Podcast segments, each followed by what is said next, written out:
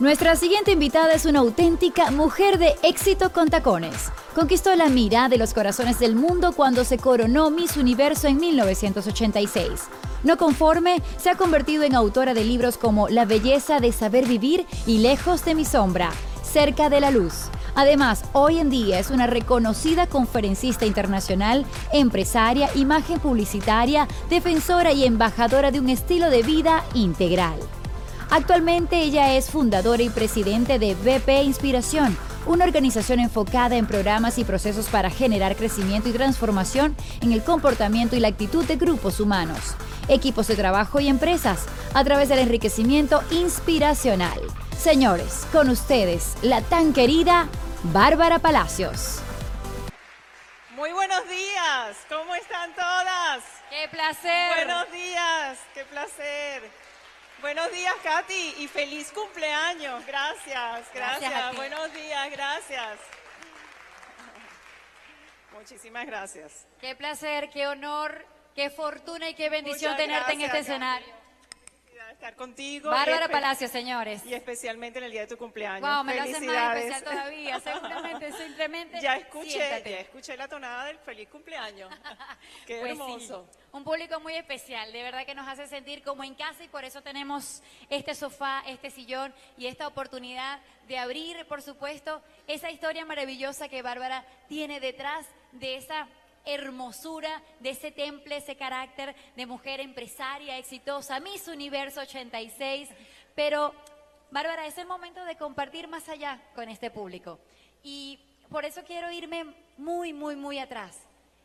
Saber que una mujer ha conseguido las metas y los sueños que tú has logrado, viniendo de una infancia tal vez un poco difícil para cualquier niña, cuando una mujer tiene dificultades en la infancia, puede, puede tomar cualquier camino. Puede descarriarse, puede tomar el camino más sencillo, el camino más oscuro, el camino más difícil, o tomar como ejemplo lo que vivió para decir esto no es lo que quiero en mi vida y empezar a emprender caminos en función de no repetir. Quiero que el público pues pueda saber un poquito de esa historia de la infancia de Bárbara Palacios.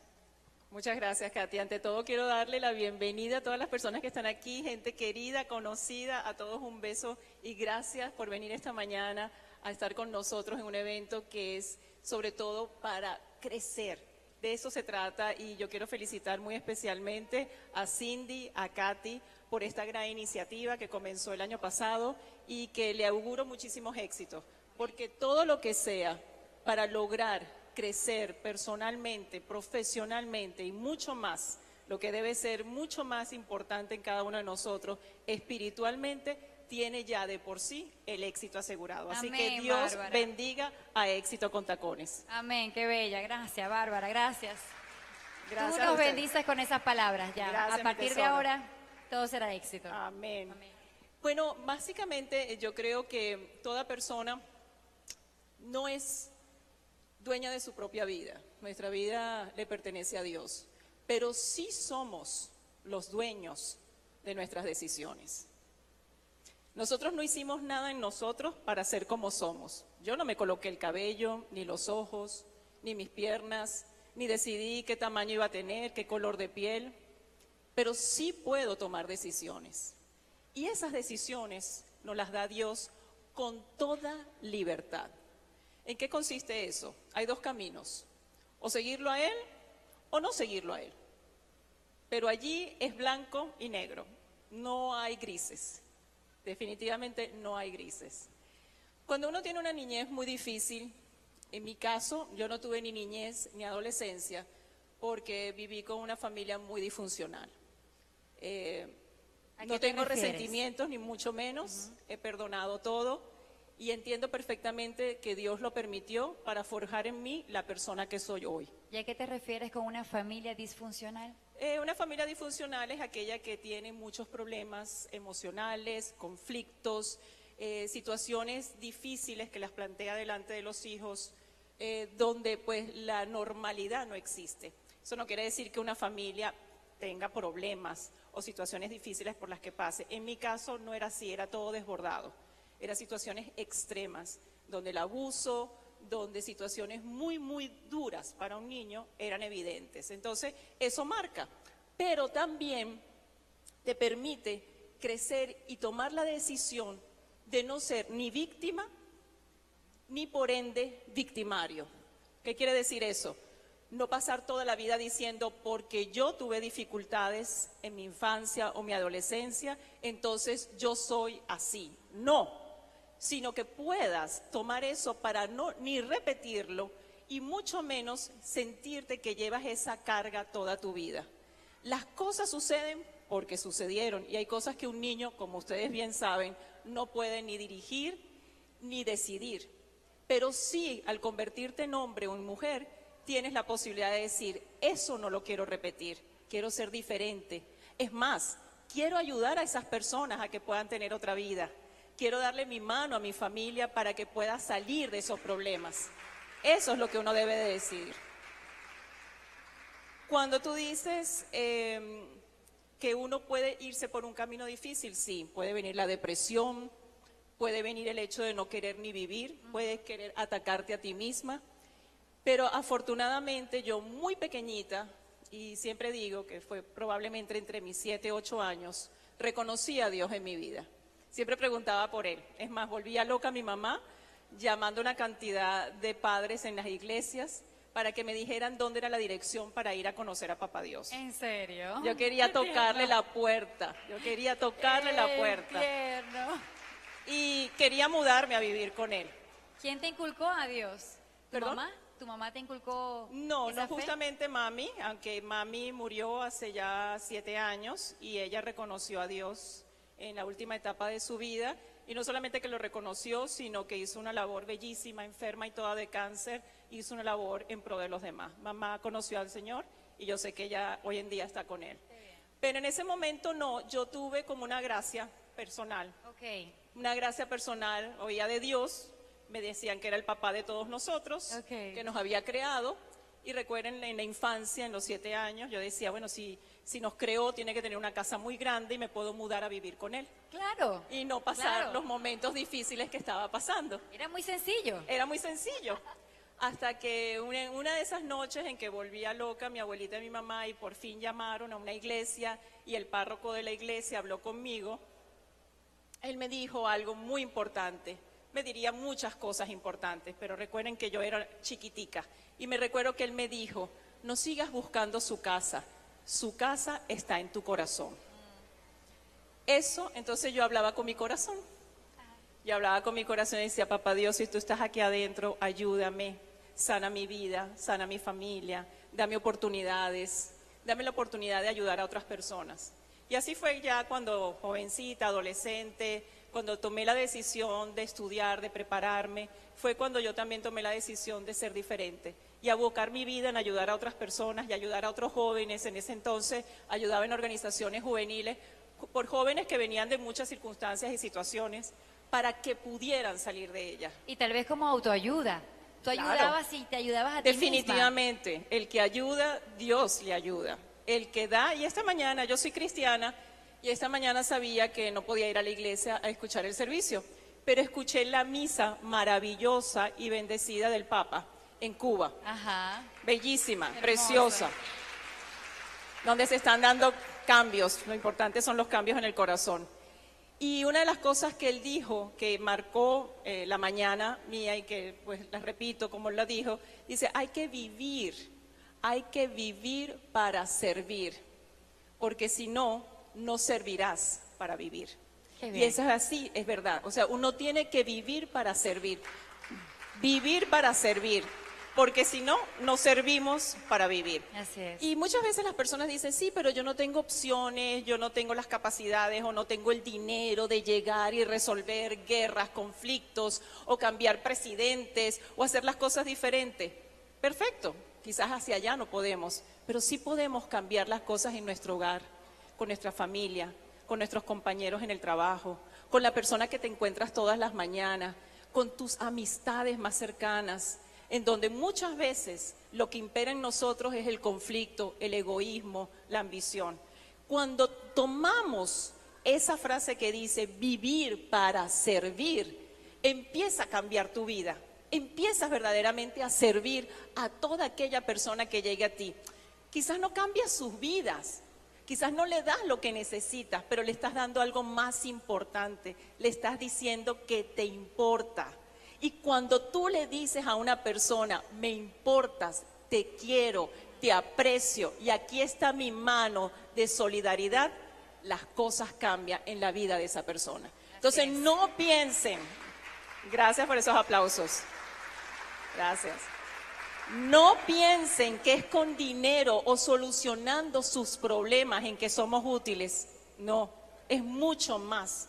Es diciéndole a la persona lo que la quieres, lo que la aprecias y lo que vas a estar allí a su lado para ver que las cosas cambien y prosperen.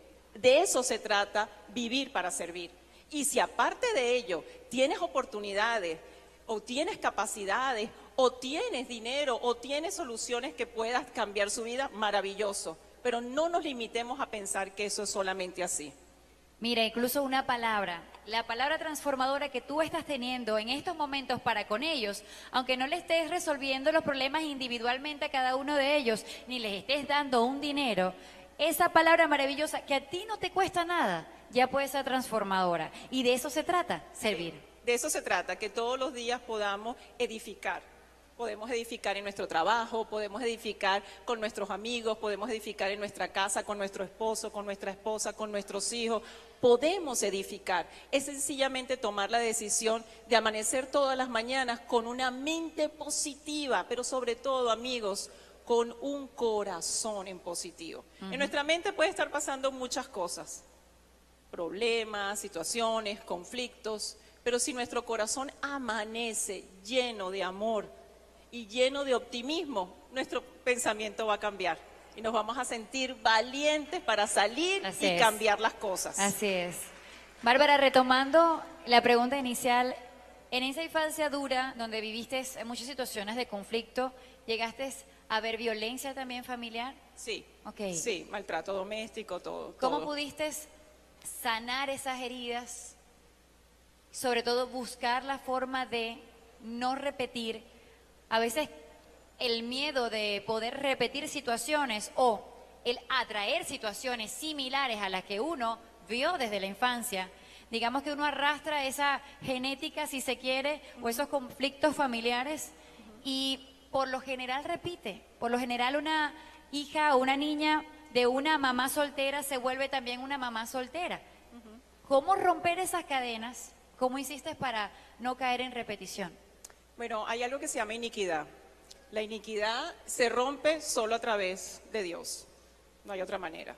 Porque como bien tú dices, uno puede traer una gran fuerza genética, bien para o histerismo, emociones fuertes, y eso puede venir.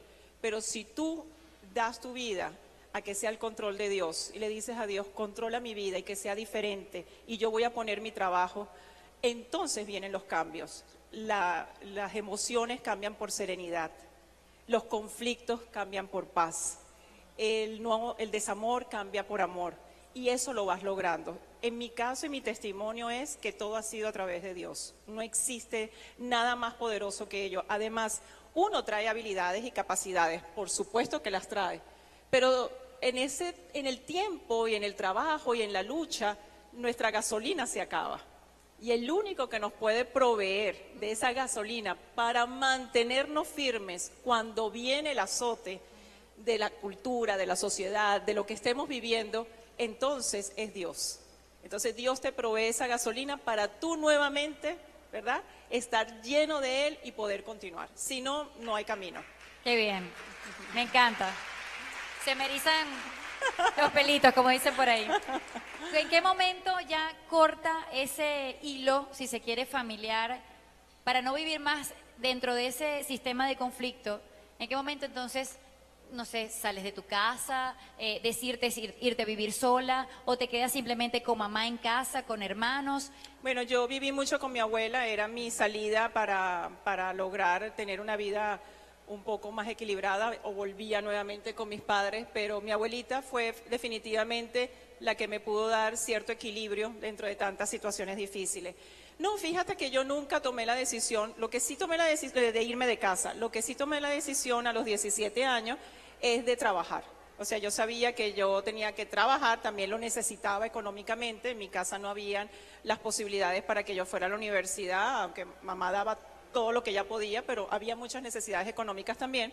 Entonces yo decidí estudiar y trabajar. Entonces ¿En qué trabajaba, eh, bueno, me encantaba la producción. Mi sueño era ser productora y directora de televisión. Ok. Y de cine, porque a mí lo que me encantaba era el cine. Entonces, a los 17 años decidí estudiar publicidad y empecé a trabajar, em, me gradué de bachiller, inmediatamente empecé a estudiar y, me, y encontré oportunidades eh, como asistente de producción. Excelente. Entonces comencé como asistente de producción y bueno, eh, trabajaba todo el día, tú sabes ¿En cómo la- comerciales? en comerciales, en eventos, en cantidad de cosas, teníamos varios clientes y después en la noche estudiaba de seis y media a 11 de la O noche. sea, trabajabas horario de oficina. si Horario de oficina, y todo. Y, eh, estudiabas nocturno. Y estudiaba nocturno, tanto así que cuando venían exámenes, eh, preparar el proyecto, yo muchas veces me quedaba toda la noche despierta, benditos 18, benditos 20, Amén. que uno los podía hacer, y me iba directo a trabajar, porque Wow. tenía... Lo bueno era que como yo trabajaba en el medio que estaba estudiando,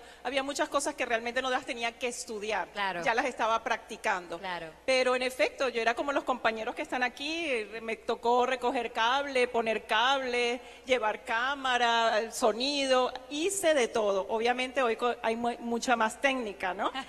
Y más cosas maravillosas que hacen mucho trabajo por el cual uno tenía que hacerlo en ese Así es, entonces. así es. Y entonces, ¿en qué momento ella, eh, una Bárbara que no soñaba ni por aquí ser una Miss? No, todo lo contrario. Tú Yo estabas detrás de cámara todo el tiempo. Siempre, yo quise siempre estar detrás de cámara. ¿Tenías miedo? ¿Había, ¿Había un poquito de miedo tal vez de No. estar delante de cámara? No, no, era mi vocación. O sea, yo realmente siempre me ha gustado dirigir, crear, hacer. Eh, en cierta manera, me gusta la dirección, me gusta el liderazgo. Ok, pero una cosa es estar detrás.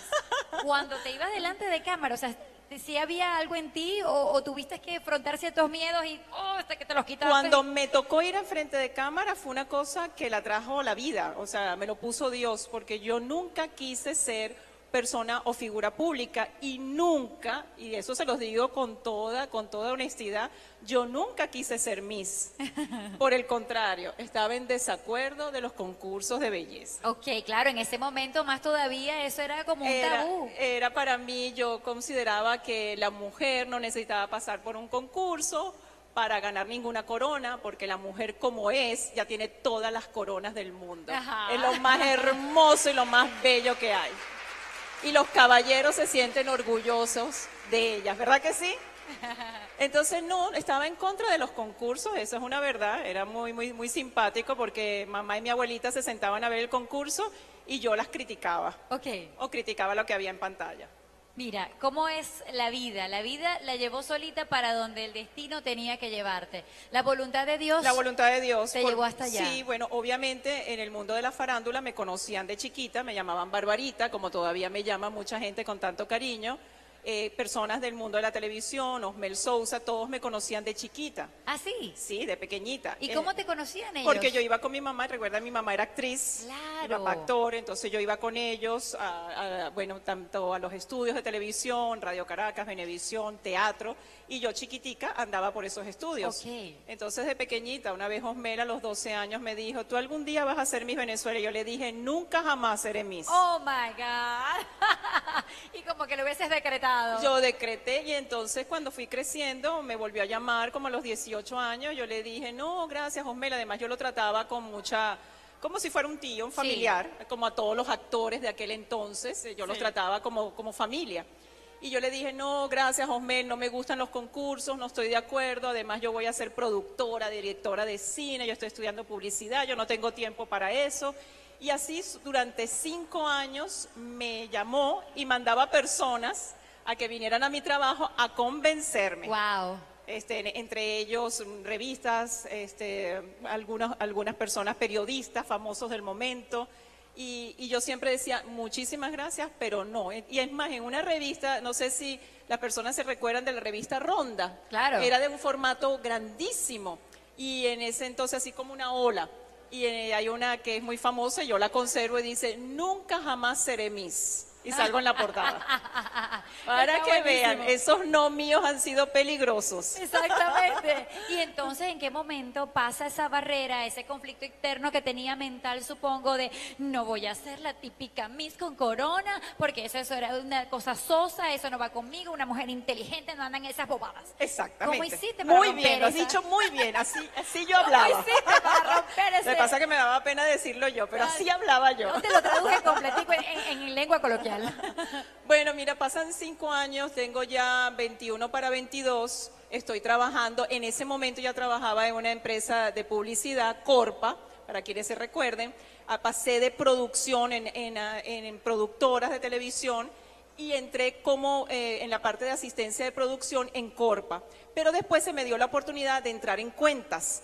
Y yo quería ir por todos los departamentos para conocer mi profesión. Yo era muy inquieta, como sigo siéndolo. Me gusta saber de todo.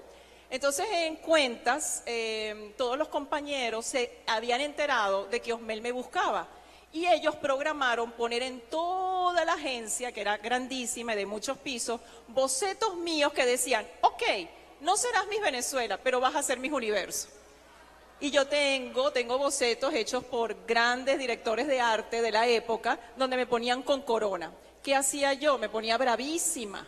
Y llegaba todas las mañanas, recogía todos esos bocetos, pancartas, las ponían hasta en el ascensor y las guardaba. Algunas las boté, que me da muchísima lástima hoy en día.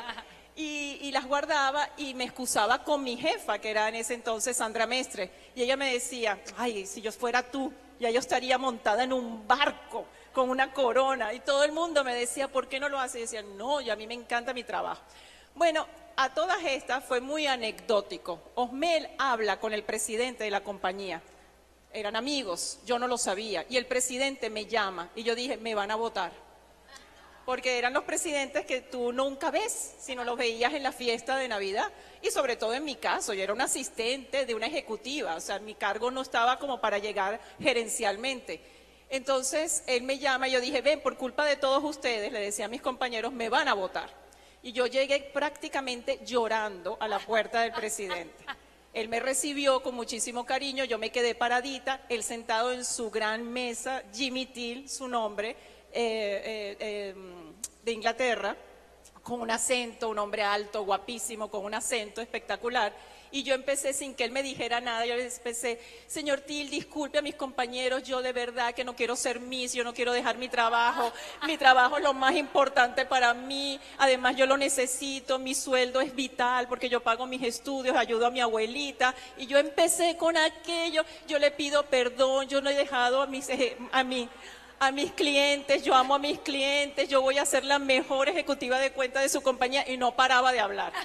Si quieres le hago la arepita en las mañanas, Sí, yo, yo sí, yo su casa. Yo, y aquello era que yo no paraba y él, por supuesto, con una risa me dijo, Bárbara, siéntate y tranquilízate. Y me dijo, ¿por qué no quieres ser Miss? Señor Til, ¿cómo voy a ser Miss? Si eso es de niñas que no tienen nada en la cabeza. Yo he estudiado, yo me he forjado, yo quiero trabajar, yo quiero luchar por lo que yo estoy y yo quiero agradecerle por la oportunidad. Porque para uno, recién graduado de la universidad, estar en Corpa era wow. Sí, o sea, claro. mis compañeros, era muy difícil entrar en Corpa. Entonces, para mí, estar en Corpa y ya estar debajo de una ejecutiva tan importante era, era algo que no se podía perder. Mm. Entonces, él me dijo, ¿y si yo te digo que tú tienes que ser Miss por tu trabajo aquí? No ¿Y por qué? Y si yo te digo que todo lo que tú hablas de la mujer, me gustaría que lo dijeras públicamente. Y si yo te digo que te pongo un asistente y te doy tres meses libres para que vayas y participes. Wow, y además pago. y Entonces yo le decía, pero mi dinero y, y- y tu sueldo en el banco. No. Y si yo te digo que si ganas, después que termines, vas a tener trabajo aquí. Ma. En bandeja de plata y no les estoy exagerando nada. Ninguna de mis palabras es exageración, ni vayan a pensar que como eso pasó hace tanto tiempo ya yo se me olvidó cómo era la historia. No, es así. Fue en bandeja de plata. Yo no podía hablar, yo era ¿Pero por qué? ¿Pero para qué? Y me dice, ¿tú quieres ser publicista? Bueno, tú tienes que comprobar qué es ser en uno mismo una imagen. Tú tienes que vender tu imagen. esa de la que tú hablas, del estudio, de la preparación, del trabajo, del esfuerzo. Wow. Me imagino que amas a ese jefe hoy en día. Ah, no, toda la vida. Y yo salí de allí llorando y mis compañeros aplaudiendo. Ay, Pasé una semana enferma. Ah. Le pedí a mi mamá, por favor, mamá, di que no. Yo jamás y nunca. Tu vida, tu desarrollo te pertenece a ti. Mi esposo amado que está aquí era mi novio. Yo inmediatamente fui y le dije, novio, di Ah. que no. Para que te vean como un novio malo. Ah. Di que no.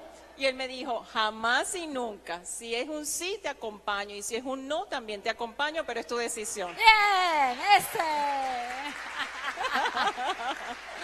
No, y que para él era demasiado caché tener una misa al lado.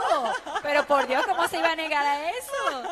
Oye, pero qué historia Me tan tomó, me tomó una semana, no, no quería, pero me lo pusieron todo en bandeja de plata. Claro, estabas haciendo catarsis corporalmente, te Todo. enfermaste. te Imagínense el todo. cambio mental, el cambio mental. Bueno, lo más cómico, el primer día que llegué a- al Miss Venezuela, yo iba en zapatico bajo, yo no me maquillaba, mi pelo liso. Cuando llego y aquellos mujerones montados en aquellos 10 centímetros, aquellos cabellos, ¿se recuerdan de los cabellos de los 80? Claro. Con esas Aquellos maquillajes, Maite Delgado, Raquel Lares, yo, ay, me voy para mi casa, yo quiero volverme a ver en mi casa. No quería quedarme, me costó muchísimo. Y cuando vi a Osmela, que no saben lo que le dije, jamás y nunca me haré una cirugía. A mí no me tocas. No, yo, yo no había pensado en eso. Nada más ponerte rubia, jamás, porque me voy para mi casa. Entonces Osmel le tocó con, yo era bravísima con él, jamás. Pero valió la pena. Pero bueno. No perdiste tu carácter, no perdiste tu No esencia. perdí mi, per- mi personalidad, no perdí mi carácter. Los compañeros de la prensa eran comiquísimos, me decían, Barbarita, mañana ven aquí y tráete tu traje de baño, te vamos a hacer unas portadas. Y yo iba a la entrevista, pero sin el traje de baño. Ah, Ok. Entonces me decían, bueno, pero entonces no te damos la portada. Ah, perfecto, no me den la portada. Y me iba, no, no, ven que te vamos a entrevistar. Yo les decía, yo no soy un traje de baño, yo no soy un cuerpo, yo no soy una cara, yo soy mucho más que eso. Ay, Entonces, bueno, algunos decían, ay, que debe tener algún problema en el cuerpo. Nada, el día que me puse un traje de baño fue cuando hice el Miss Venezuela. No te lo puedo creer. No permití, muy pudorosa, no quería, y no quería que confundieran lo que yo quería transmitir. Claro, y fíjate, hoy en día, todo lo que decretaste en aquel momento y todo lo que tu jefe te comprometió a hacer, Sí. lo lograste. Mostraste que eres más que una cara, más que un cuerpo, que una mujer con corona puede ser mucho más que eso y que hay mucho más que mostrar internamente. Empresaria, conferencista, madre, esposa. Señores, comprobado después de tantísimos años. Lo que dijiste, me encanta lo decretaste y lo lograste. Bárbara, ahora voy y me, me detengo otra vez en el pasado para... Hay muchas personas que al igual que tú han vivido situaciones de conflicto familiares. Y ahora te digo, ¿cómo dijiste, ya perdoné, ya superé, me procuré con Dios ayudar a cada uno de ellos? Y entonces, ¿cómo lo hiciste? ¿Sentar a mamá o sentar a papá? Un trabajo de tantos años para hacerles llegar a Dios a sus corazones. ¿Cómo trabajar entonces a esos seres que tenemos a nuestro alrededor para hacerles entender que hay un Dios, que hay otras maneras de vivir, que la felicidad se busca en otro camino, porque no era fácil seguramente para ti, una chiquita, la hija, hacer que los padres te escucharan, como para ellos de repente tampoco es fácil que un hijo lo escuche. ¿Cómo lo hiciste en tu caso? Mira, yo creo que eh, uno con la palabra obviamente tiene que comunicarse y a cualquier edad, según tu experiencia, tienes que decir siempre las cosas positivas y ayudar a los seres que están a tu alrededor. Pero hay personas que no cambian nada más con lo que tú le dices, son decisiones personales. También muchas otras personas cambian cuando ven en ti, cuando ven en ti lo que tú haces, no lo que tú dices, sino el ejemplo.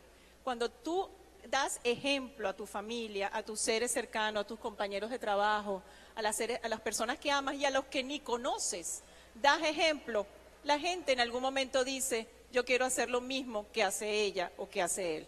En mi caso me tocó muchas conversaciones, pero sobre todo me tocó más que todo darles el ejemplo de mi relación con Dios.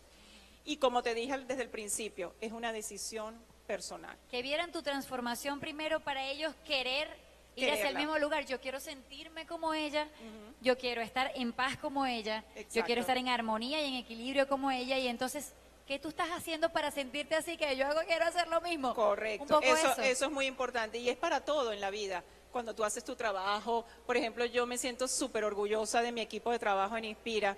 Todos tienen en su trabajo un amor, una pasión por lo que hacen, por lo que quieren. Ven, tenemos una misma visión. Y cuando tú das ejemplo de que tienes una visión, de que liderizas a los mejores, de que están allí con un propósito de bienestar para otros, eso se pega.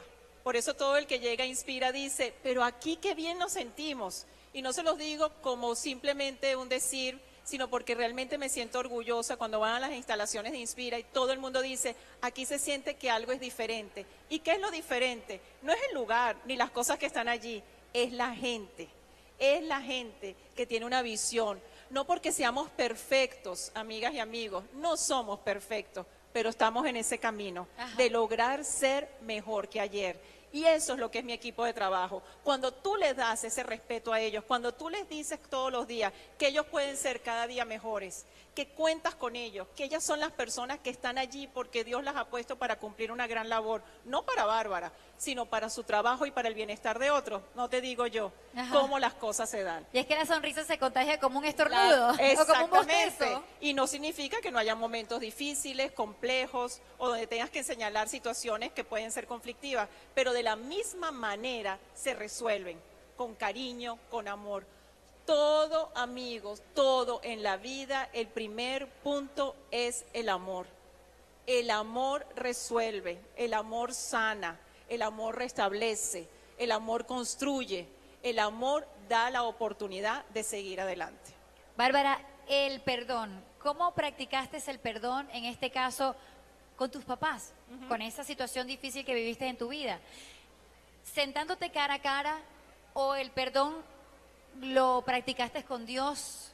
Primero con Dios, primero tuve que aprender qué era el perdón. Yo realmente nunca sentí, eh, claro, sentí tristeza, sentí momentos de, fuerte depresión, sentí angustia y soy muy sincera, hubo momentos en mi vida muy chiquita que yo decía, ¿para qué vivo? ¿No? ¿Para qué estoy acá? Pero nunca sentí eh, eh, nada contra ellos de una manera negativa, al contrario, siempre me dio mucha pena de que vivieran así y de que fueran así. No, digamos que no, entendías que no era algo Normal. contra ti, Sí, no era normal. sino que te daba pena, era por ellos, por la situación que ellos vivían entre sí, la situación de tristeza, de conflicto. No, y, y también por mí, sentí pena por mí cuando iba a casa de compañeras o compañeros y veía una familia linda, una familia normal, no perfecta. Yo soñaba con ser la hija de esas personas. Así es. Sí, tenía mis fantasías. Quería vivir en otra casa, quería tener otro papá, quería tener otra mamá. Vivía esa fantasía, pero al mismo tiempo sabía que Dios estaba permitiendo eso por algo. Claro, muchas cosas, amigas y amigos, las he descubierto al tiempo con la madurez Claro. con la palabra, con la enseñanza de Dios. Cuando eres chiquito no sabes todo, pero sí internamente sabía que tenía que seguir hacia adelante. Y seguramente viendo esas otras familias, tú decías, eso es lo que yo quiero. Lo que yo quiero imitar, yo Claro. sí quiero tener una familia, yo quiero tener una familia sana, yo quiero traer el- al, al mundo hijos que se sientan contentos en su casa. Y no porque les vuelvo y les repito, porque todo sea perfecto, porque eso es mentira, nada es perfecto, no somos perfectos, todos somos pecadores, todos cometemos falta, pero sí dentro de una estructura de normalidad. Yo quería algo normal, positivo y con amor. Fíjate que hoy en día entonces tú construyes tu propia familia, Cierto. no solamente en el hogar, sino también en la empresa. En la empresa es muy importante. Yo Así paso es. más horas con mis compañeros de Así trabajo que lo que paso en mi casa con mis hijos y mi Exactamente. esposo. Por eso la importancia de tener en tu empresa eh, esa armonía familiar también, porque es donde pasas la, mayor la mayoría del tiempo de tu vida. Correcto. Entonces, ahora te pregunto como empresaria, como líder, como la jefecita. Seguramente muchos te dirán, jefecita, ¿cómo lograr esa armonía empresarial? ¿Cómo tener una familiaridad? La importancia de que ese líder dé el ejemplo y de que el trabajo en equipo cree el sentido de pertenencia para que todos en conjunto, de la mano, puedan sacar una empresa adelante. Bueno, eso no solamente soy yo, es mi equipo. O sea, todo, todo es el equipo que esté, primero que quiera y verdaderamente ame lo que está haciendo. Cuando una persona viene a un trabajo y está buscando una oportunidad en un lugar, si realmente no quiere esa oportunidad, sino que lo tiene que hacer por necesidad, ahí hay muchos problemas. ¿Haces, haces de repente una entrevista previa Sí, y ves incluso el perfil de psicológico o de personalidad que tenga la persona para contratarla? Claro, porque no- nuestra empresa se trata de ayudar a muchas otras personas. Nuestra empresa llevar es bienestar, darle oportunidades de que las personas tengan su propio negocio.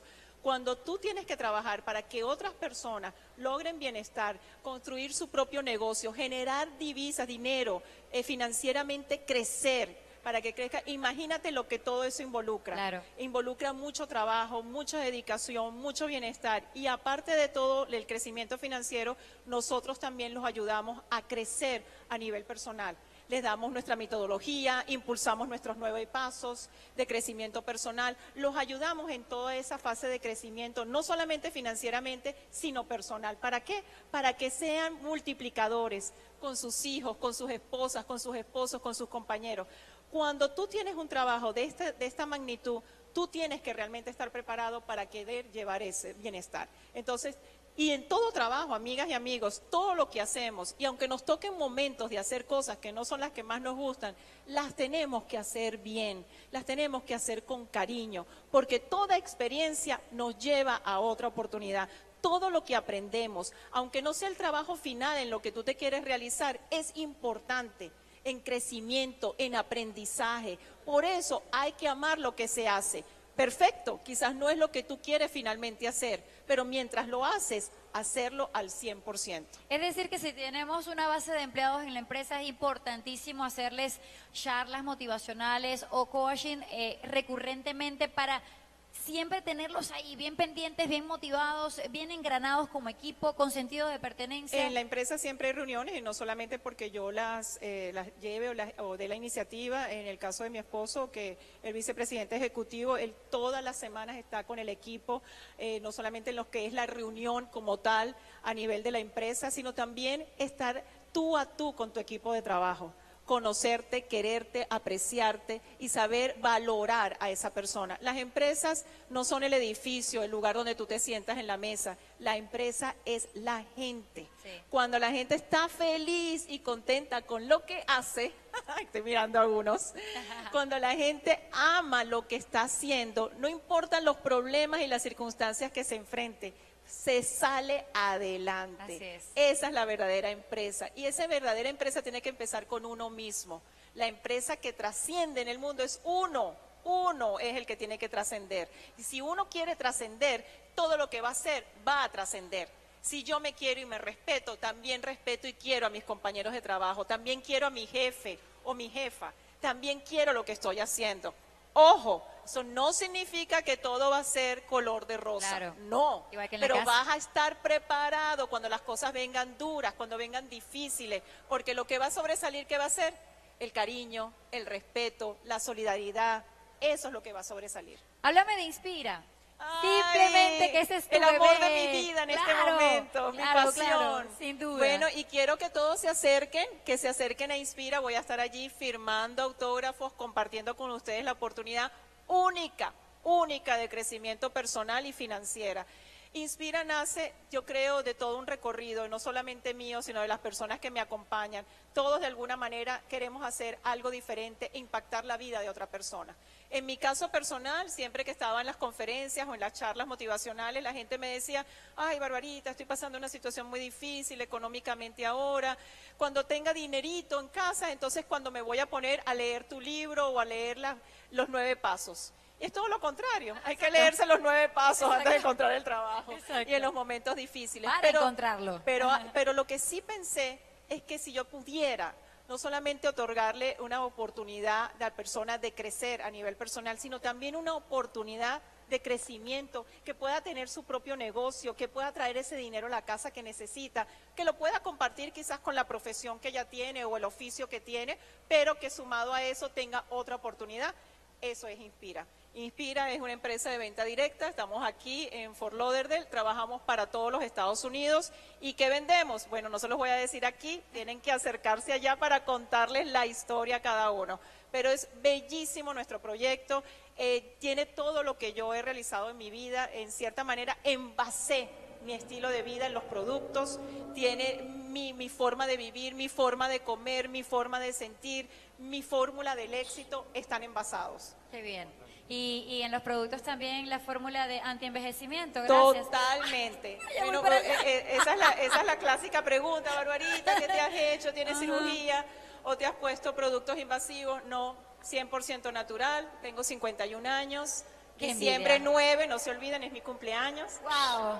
Voy a cumplir 52 años y tengo el gran orgullo de decir, no tengo ni cirugías, ni antes ni después del mis universo, no tengo este, productos invasivos, nunca me he tocado mi cuerpo, soy 100% natural.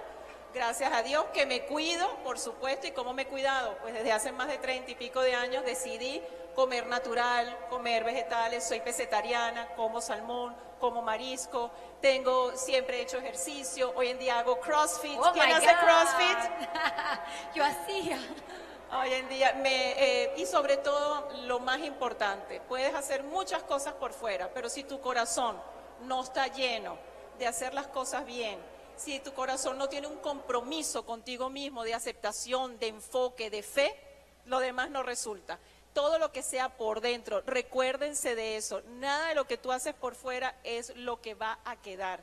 Todo lo que se hace de adentro es lo que impacta. Y como siempre yo digo, y es mi lema y lo creé yo, la vida puede dejarte muchísimas huellas y lo va a hacer, pero lo más importante es la huella que tú dejes en esta vida. Amén. Eso es lo importante. Señores, Bárbara Palacios. Más que Miss Universo 86, mucho más. Ahora sí, se abre, se abren las preguntas. No solamente soy yo la única que tengo que hablar aquí. Las preguntas. Democráticamente, democráticamente, adelante. Ya tenemos una pregunta. Barbarita, Muy buenos días. eh, en primer lugar quiero felicitarte por la conferencia. Eh, como venezolana me siento muy orgullosa de ti porque eres la embajadora de la paz en el mundo y la buena imagen de las cosas buenas de Venezuela. Muchísimas gracias. En primer lugar. Número dos. Me gusta esa naturalidad y, el enfoque cristocéntrico que tú le das a tu vida y que logras impactar la vida de los demás. Y voy a decir un- una expresión bíblica que dice, levántate y resplandece porque ha llegado tu luz. Muchas gracias por tus palabras, qué sentidas, gracias por ese cariño. Dios te bendiga. Yo también, gracias. Barbarita, eh, yo soy colombiana, pero Venezuela es nuestro país. Somos allá. hermanos, Aliados, sí. Colombia y Venezuela, somos hermanos, hermanos. Ahora mismo, pues no le paramos bolas a lo que hace Maduro, esas locuras. La política nunca nos separará. Dios nos ha hecho y junticos, que nos hizo junticos geográficamente y junticos nuestro corazón. Latinoamérica es una sola y ese cariño y nuestra cultura y nuestro idioma y nuestro corazón siempre unidos. Yo quiero exaltar para todo el, público que está acá esa sinceridad que tú has tenido desde niña de buscar de Dios. Yo también lo hago. Desafortunadamente apenas hace 18 años debí haberlo hecho cuando tú cuando era niña, pero nunca bueno, es tarde, nunca es tarde. Todos los días tenemos la oportunidad de reconocer a Dios en nuestra vida. Lo importante es no irnos de este mundo sin hacerlo. Sí, y que todos aprendan hoy lo que ella está diciendo, que no podemos hacer nada en esta vida porque nuestra vida le pertenece a Dios. Y Él es el que decide lo que tú vas a hacer, lo que estás haciendo y siempre va a estar respaldándolo. Amén. Siempre, donde quiera que tú vayas. Te felicito porque eres una mujer súper exitosa. Siempre te han mirado, sobre todo ahora cuando haces los collares tan divinos, espectaculares. Y le doy gracias a Dios Tienes por que tu conocer vida. el proyecto de Inspira. Sí, allá voy a ir, me voy a tomar una foto sí. contigo, sí. Te Gracias. felicito y que siga para adelante. ¿Cómo es tu nombre? Que Dios siempre va a estar contigo. Consuelo León. Consuelo, muchísimas gracias por tu palabra. Dios te Gracias. bendiga. Y Soy de Gracias. Barranquilla, donde es Sofía Vergara y Shakira. Y somos el mismo tricolor, siempre lo digo, el mismo amarillo, azul y rojo. Así es. Adelante. Buenos días, Barbarita. Bueno, Buenos aquí, días. Barbarita, yo también te digo. Me encanta que me digan Barbarita. Mira, mi amor, este, desde siempre que te conozco, hay una frase que te ha caracterizado a ti y es te amo, Venezuela. Sí. Siempre, creo que fue la primera persona que yo le escuché eh, te amo Venezuela, te Es amo mi Venezuela. hashtag, te amo Venezuela, te amo sí, Venezuela. Sí, eso era, bueno, y nosotros también am- te amamos a ti y amamos a Venezuela también, y ahora estamos aquí en este país. Yo quisiera que nos dieras un mensaje a tanto los venezolanos, colombianos, colo- este, argentinos, bueno, todos los latinos que estamos acá, este, un mensaje de cómo te sientes tú eh, con respecto a viviendo acá y qué nos pudieras decir eh, como latinos, qué podemos hacer, cómo, cómo conectarnos con nuestro país que están sufriendo tanto. Eh, bueno, te dejo esa inquietud. Sí, Imagino- claro que sí. imagino- ¿Tu nombre es? Isaura, Isaura. Inciarte. Gracias por el la- cariño y por tus palabras. Eh, me imagino la vivencia que siempre un inmigrante tiene, ¿no? Sí, Cuando llega a un nuevo país. No solamente nos toca a nosotros, sino muy bien dicho, a todo inmigrante. ¿Sabes que cuando yo era chiquitica, mi abuela me contaba que ella emigró de las Canarias, eh, la guerra civil española, y tomó, tomó valientemente montarse en un barco. No tenía plata para ir ni en primera ni en segunda, ni, sino en tercera clase. Y pasó varios meses en el agua, no te sé decir si eran dos o tres. Y ella decía, yo tengo que ser valiente porque yo llego a un país donde nadie sabe quién soy ni lo que hago y yo, me, yo tengo que encontrar trabajo ya en este barco. Mi abuela me contaba que todos los días en la mañana se paraba en el barco, iba hacia la línea que dividía primera clase y toda persona que pasaba le decía, buenos días, soy Carmela González, sé limpiar, sé cocinar, sé hacer las cosas muy bien. Si usted necesita a una persona en su casa, tómeme en cuenta. Y todos los días lo hizo, tuvo constancia. La gente la miraba extraño, algunos le hacían gestos feos, eh, la policía del barco no la dejaba pasar. Y ella dijo, todos los días me voy a levantar y todos los días voy a decir lo que puedo hacer y lo que puedo impactar. Y bueno, fíjense que conoció un general de entonces y su señora, y mi abuelita llegó a La Guaira, al puerto de La Guaira, donde uno llega en los barcos, y le estaba esperando un Rolls Royce. Entró a Caracas en un Rolls Royce. Y llegó a una casa maravillosa y mi abuela empezó trabajando en la cocina, limpiando esa casa y poco a poco este, cuidando su dinerito para llegar a tener su propio negocio, que finalmente lo tuvo y tuvo sus restaurantes y tal. Pero pasaron muchos años y mucha dedicación. Y yo le decía, abuelita, ¿y te, costó dejar tu país, dejar tu tierra, dejar tu isla? Y me dijo, sí, me costó, pero Dios me dio otra oportunidad, y una oportunidad grande. Cuando nosotros tenemos que irnos por tantas circunstancias, y en este caso nosotros los venezolanos, que lo hacemos más porque nos tenemos que ir que porque queramos, yo nunca, nunca me imaginé que iba a estar en otro país durante 15, 16 años. Pero yo lo que te puedo decir en estas circunstancias y lo duro y lo difícil que ha sido para todos, no crean que Bárbara Palacios le ha sido fácil, para todos en sus circunstancias, dejando sus seres queridos, dejando tu propia casa, tus cosas y sobre todo a lo que tú amas, tu país, tu tierra. Yo amo profundamente a mi tierra. No hay tierra más hermosa en el mundo que tengo el privilegio de haber viajado tanto como mi Venezuela querida, como mi gente querida.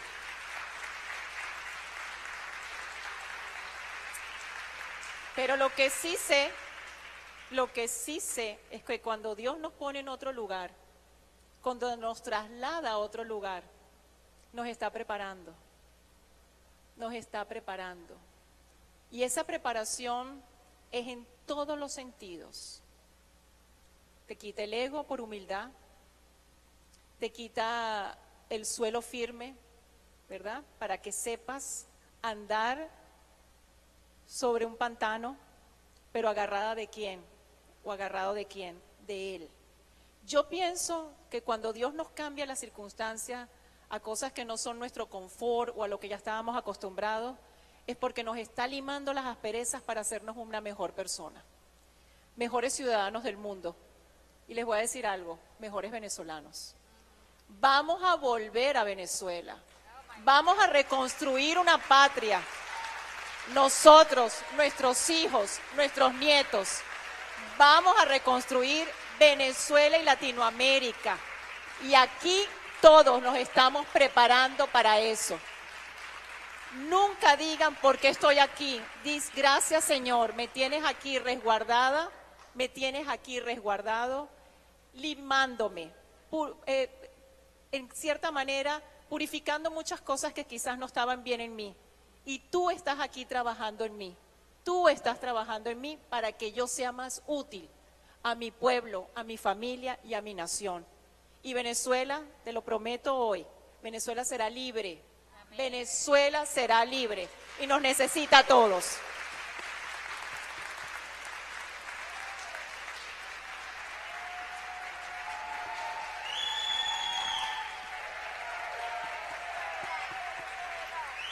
Señores. Oh my God. Definitivamente estamos en esta tierra para ser fuera de Venezuela mejores venezolanos y volver cuando estemos preparados. Sí, en efecto, de alguna manera nosotros estamos aquí sembrando un futuro también. Nosotros estamos preparándonos, estamos haciendo cosas que ustedes bien saben no podemos hacer allá. En muchas áreas nos estamos preparando y no podemos perder la fe, no podemos perder la fe. Quizás no es en el tiempo, en el día que tú quieres, pero va a ser. Y sobre todo amigos y amigas, compañeros venezolanos, compatriotas, compañeros latinoamericanos, que somos hermanos, siempre poner a Dios de prioridad en nuestra vida. Esa es la enseñanza de cuando las situaciones no son como queremos. Gracias. Y por haber abandonado a Dios, por nuestro país, y por el país, no solamente Venezuela, fijémonos cómo está el mundo. Fijémonos cómo está el mundo. Dime qué lugar del mundo está viviendo en paz. Cuando tantos sirios, los pobres, están huyendo. Todos los días, ayer en las noticias, cuatro mil personas, cuatro mil sirios entrando en Italia. Y con eso es nada, porque están entrando en todas partes siendo perseguidos. ¿Dónde hay paz en este mundo? ¿Qué ha hecho el hombre que lo ha hecho mejor? ¿Verdad? Nos hemos apartado de Dios, hemos decidido hacer las cosas a nuestra manera y no a la manera de Dios. Estos son momentos universales, estos son momentos del mundo. Todos estamos llamados a arrepentirnos, a cambiar nuestra manera de pensar, de sentir y sobre todo de actuar. Estos son los momentos en que podemos cambiar al mundo, comenzando sí en tu casa y contigo mismo la gente dice, yo no puedo, yo no voy a cambiar mi Venezuela. Sí la puedes cambiar. Si eres un mejor venezolano aquí en el Doral, que no te comas la luz, que no le grites al vecino, que no hagas lo incorrecto, que no hagas las cosas de una manera a tu anarquía. No, que respetes las leyes, que seas lo mejor, que cuando pase un venezolano la gente diga, ¡Ah! qué maravilla ese venezolano o esa venezolana o ese latinoamericano. ¿Verdad? Agradecerle a Estados Unidos que nos ha dado este espacio y que muchos antes que nosotros se lo han ganado, comunidades mexicanas y centroamericanas se han ganado ese espacio. Demos gracias a que nos han recibido también y que estamos aquí porque queremos ayudar a nuestra familia aquí y la que está allá. Entonces, hagamos de nuestro nombre Venezuela un nombre de respeto, de dignidad, demos lo mejor de nosotros, seamos ejemplos de esa Venezuela maravillosa que queremos construir. ¿De acuerdo? Tenemos el tiempo contadito, pero el único hombre que va a preguntar hoy, hay que darle chance, tengo que, tener que unirme que de gremio. Adelante, su nombre, por favor. Eh, mi nombre es Rolando Alarcón. Voy a hablar en nombre Perdón, repite tu nombre. Rolando Alarcón. Rolando, encantada, Rolando, Eh, bienvenido. Sí, bueno, Barbarita, eh, mucho gusto de conocerla. Yo voy a hablar en, en el nombre de los hombres y específicamente en el nombre de los hombres feministas. Eh, yo represento una fundación de mujeres que se llama eh, Mujeres de Éxito. Eh, fue una iniciativa mía. Hablé con la presidenta de, de la fundación y le dije que yo quería crear algo diferente en Facebook. Y resulta que yo monté una página en Facebook de grupo que se llama Club de Mujeres Exitosas de América. Y en cinco semanas superamos las 8.300 mujeres. ¡Wow! ¡Qué maravilla! Eso fue realmente algo impactante eh, que nosotros lo que queremos es ayudar a la mujer, empoderar a la mujer. Esa es la, la- la tarea fundamental de nosotros. Entonces, en honor a que usted es una fundadora de, de este maravilloso evento, yo quiero que en nombre de, de nuestra organización que usted sea una embajadora de, de nuestra organización. Muchísimas gracias por ese honor. Gracias, encantada. ¡Qué bueno! Muchas gracias. Señores, así, el aplauso para Bárbara Palacios. Muchas gracias, Katy. Gracias. Gracias a todos por estar acá.